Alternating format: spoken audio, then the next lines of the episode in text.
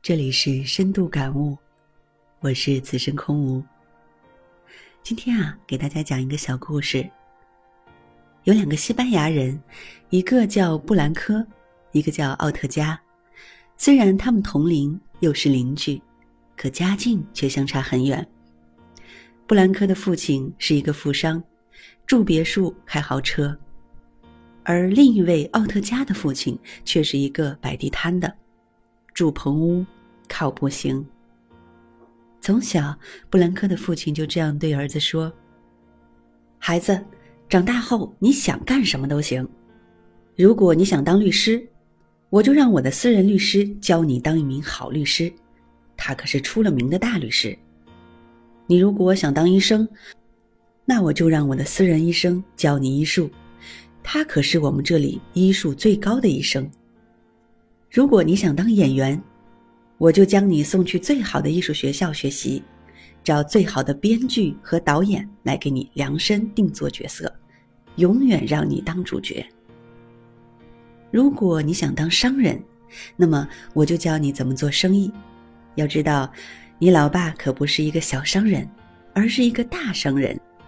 只要你肯学，我会将我的经商经验全都传授给你。奥特加的父亲则总是这样对儿子说：“孩子，由于爸爸的能力有限，家境不好，给不了你太多的帮助，所以，我除了能教你怎样摆地摊外，再也教不了你任何东西了。你除了跟我去学摆地摊，其他的，就是想也是白想啊。”两个孩子都牢牢的记住了自己父亲的话。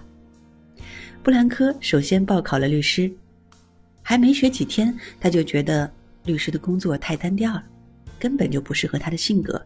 他想，反正还有其他事情可以干，于是他又转去学习医术，因为每天都要跟那些病人打交道，最需要的就是耐心。还没干多久，他又觉得医生这个职业似乎也不太适合他，于是他想当演员肯定最好玩。